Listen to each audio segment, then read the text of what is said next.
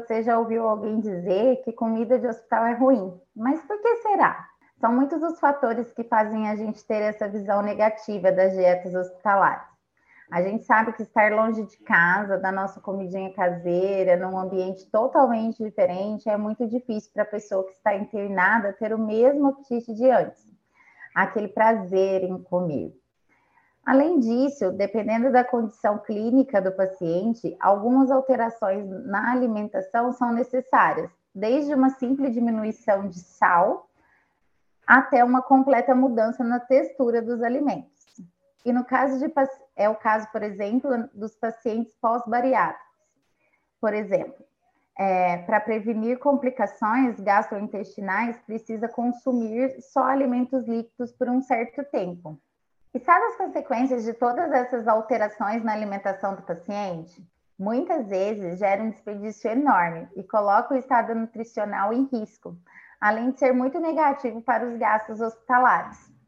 E daí, então, um montante de comida jogado fora, que poderia ter sido reaproveitado de uma outra maneira. Recentemente, buscou investigar a fundo quais seriam os principais fatores que levam ao desperdício das refeições hospitalares, identificando os pontos chaves a serem melhorados para aumentar a aceitação. A pesquisa aconteceu em um hospital universitário na Malásia, com 95 pacientes de idade igual ou superior a 18 anos. Todos eles estavam recebendo a dieta com textura modificada. O hospital em questão oferecia dietas diferentes. A primeira delas é uma dieta mista ou pastosa, que continha arroz ou mingau de arroz, legumes e proteínas cozidas, até ficarem bem macios e depois misturados e suco de frutas coado. A segunda era dieta picada, composta novamente por mingau de arroz, legumes e proteínas cozidas até ficarem bem macios, mas picados separadamente, e frutas macias. Nessa dieta picada, havia a possibilidade de servi-las como sopa ou molho. E por fim, o hospital também oferecia a dieta do mingau misto, que consiste basicamente em um mingau de arroz cozido, vegetais e uma fonte de proteína e óleo. Para investigar a aceitação dessas dietas, os autores usaram o método de desperdício de pratos, ou seja, a partir da pesagem em uma balança e da estimativa visual por fotografias, eles prestavam atenção na quantidade de restos de alimentos no prato que tinham sido servidos, mas os pacientes não tinham, não tinham comido. Para deixar a pesquisa mais completa, o nível de satisfação dos pacientes também foi investigado, através de um questionário dividido em duas etapas. A primeira etapa era composta por perguntas acerca da qualidade da alimentação, ou seja, a aparência, o sabor, a temperatura etc. A segunda etapa tinha perguntas sobre a qualidade do serviço de alimentação hospitalar, questionando sobre a pontualidade das refeições, a maneira de servir dos funcionários e etc. Bom, então agora já entendemos como foi feita a pesquisa. Vamos aos resultados? Em primeiro lugar, os autores encontraram um resultado nada animador. Eu me refiro à porcentagem de desperdícios das refeições servidas, que foi de 47,5%. Sabe o que isso significa? Quase metade dos alimentos servidos no hospital não eram consumidos e iam para o lixo. É muita coisa, não é mesmo? Comparando com a taxa de desperdício mundial, que é de 31%, esse valor é considerado muito alto. A refeição que era mais desperdiçada foi considerado o almoço, com 49,3% de rejeição. Os autores acham que é porque o almoço é a refeição é muito próxima do café da manhã e os pacientes já estariam satisfeitos. Porém, não podemos generalizar essa suposição, já que o café da manhã não foi estudado. Agora, quando comparado à aceitação das três dietas que expliquei anteriormente, a dieta mista ou pastosa teve o pior desempenho. 65% dos alimentos eram desperdiçados. Mas por que isso acontecia? Bom, Os participantes reclamaram da baixa variedade de ingredientes nessa dieta. Em estudos anteriores, esse alto desperdício já foi relatado e muito por conta das refeições pastosas ficarem parecidas com comida de bebê, ou seja, menos atraentes. Se primeiro nós comemos com os olhos e eles não estão gostando muito do que estão vendo, dificilmente o estômago vai ficar animado também, né? A segunda dieta, que também teve um nível baixo de aceitação, foi a dieta picada, com 55% do desperdício, principalmente das proteínas. Foi relatado que esse desperdício teve relação com a má aparência e com o sabor que desagradou os pacientes. Por último, a dieta mingau misto foi a mais aceita entre os participantes. Isso porque ela já se assemelha muito com os outros pratos servidos em países asiáticos, como a Malásia, que foi onde aconteceu essa pesquisa. Mas, olha só, não é porque ela foi menos rejeitada que ela também não teve um alto desperdício. 35% das refeições de mingau misto também precisaram ser jogadas fora. Que pena, né? As principais reclamações eram sobre a textura e a temperatura inadequada. Diante desse cenário tão preocupante, o que fazer para melhorar a aceitação e evitar tanto desperdício? Os atores propõem algumas soluções. Vou resumir para vocês em oito passos. Passo número um: na dieta pastosa, ao invés de misturar os alimentos e criar um purê, servi-los de modo individual, sem misturá-los uns aos outros. Passo 2.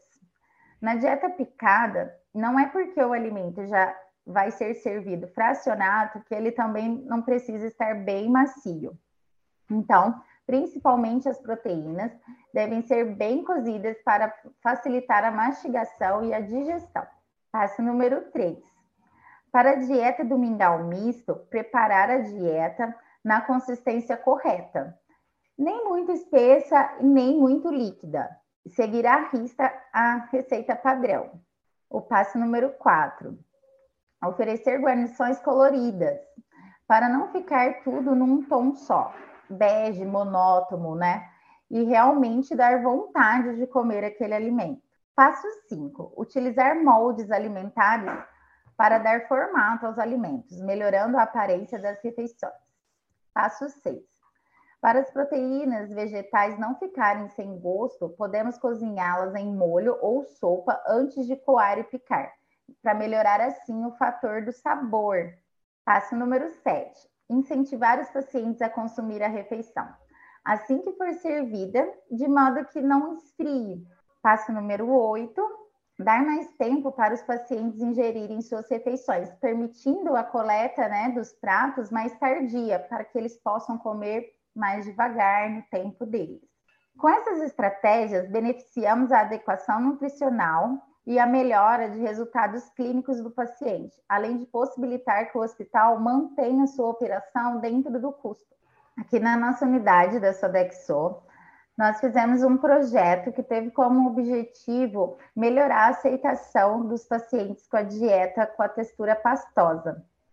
É, utilizamos também o conceito comfort food, que é uma denominação é, para aqueles que remetem lembranças de épocas felizes e que, consequentemente, impactam de maneira significativa na qualidade de vida do paciente. Não há uma receita específica. Essa tendência, ela propõe a oferta de alimentos que irão conferir sensações peculiares e individuais, podendo ser de alguma vivência desse paciente. É, Para deixar as preparações da dieta pastosa com um aspecto diferente em relação à cor, sabor, tornando um prato colorido e atrativo é, para os pacientes que estão internados, nós fizemos um levantamento de dados de quanto nós estávamos sendo é, tendo de desperdício.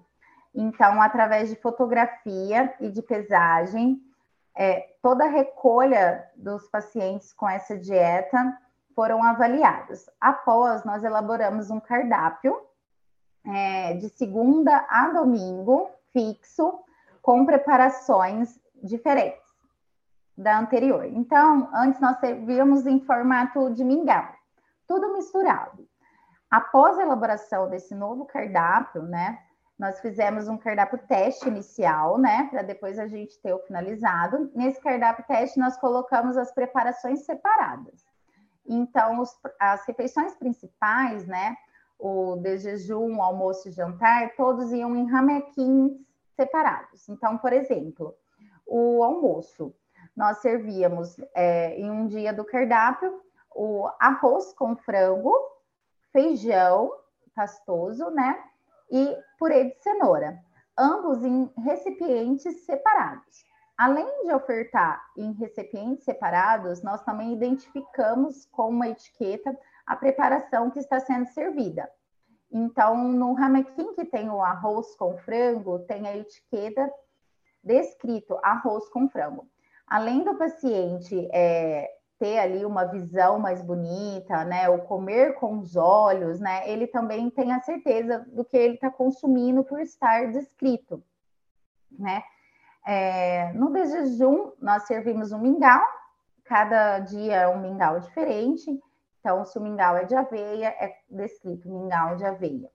Na colação, que nós servimos vitaminas, nós temos um cardápio extenso de vitaminas, nós colocamos qual é a composição da vitamina. Então, se é leite com polpa de maracujá, se é leite com banana, é, maçã e mamão. Então, fica tudo descrito para que o paciente também tenha esse contato com o alimento.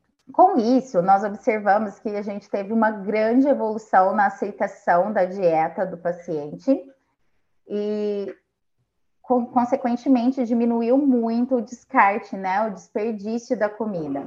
Além de também ter sido avaliado no cardápio do dia, desde o desjejum até a ceia, as cores, né? Então, se nós iniciamos o desjejum com mingau de aveia, ali tem uma cor um pouco mais branca, né? é uma cor mais suave. Na colação, nós colocamos, então, é, uma vitamina de leite, maçã, banana e polpa de uva. Ali já ficou roxo, né? A cor predominante da preparação. No almoço, a gente colocou o arroz com frango, o purê de batata e o... a cenoura. Então, já ficou mais colorido, né? No, na merenda da tarde, a gente serviu um frappé de abacate, então já é uma outra cor, verde, né, predominante. Né? O jantar, né, a gente fez uma sopa de fubá com carne e couve. Ali já ficou é, um purê misto, mas de uma cor total ali amarela, né, do fubá. Né? E, no, e na ceia, né, que é a próxima refeição, a gente já fez uma vitamina de leite, maçã, banana, com um pouco de gelatina é, de morango, que aí vai ser a cor predominante vermelho. Então, o dia todo ele recebeu preparações de cores diferentes, né? Não ficou naquela monotonia da cor, para dar mais atração aos olhos e fazer com que esse paciente se alimente melhor. Esse trabalho ele foi apresentado para a diretoria hospitalar, né, de uma semana de teste Conforme a gente teve uma evolução muito grande, ele foi aprovado e hoje é o que a gente atualmente serve ao nosso cliente. Claro que nós temos aqui, né, um leque de particularidades, né? Conforme a copeira que está próxima a esse paciente observa que ele não está aceitando bem, é, a gente sempre questiona o que o paciente gostaria de comer. A gente muda a consistência conforme a prescrição médica da dieta mas nós é, mas fazemos algo que seja é, comfort food, né? Que é essa denominação que eu quero usar, para que remeta boas lembranças a esse paciente, mesmo que a consistência do alimento esteja modificada. Mas é algo que ele tem prazer em comer. Então, nós estamos, nós temos o cardápio padrão, porém, nós estamos sempre se adequando individualizado a cada paciente. E para acompanhar mais conteúdos e notícias no mundo da nutrição e saúde, siga o NutriTotal Pro nas redes sociais e acesse nosso site. Até mais!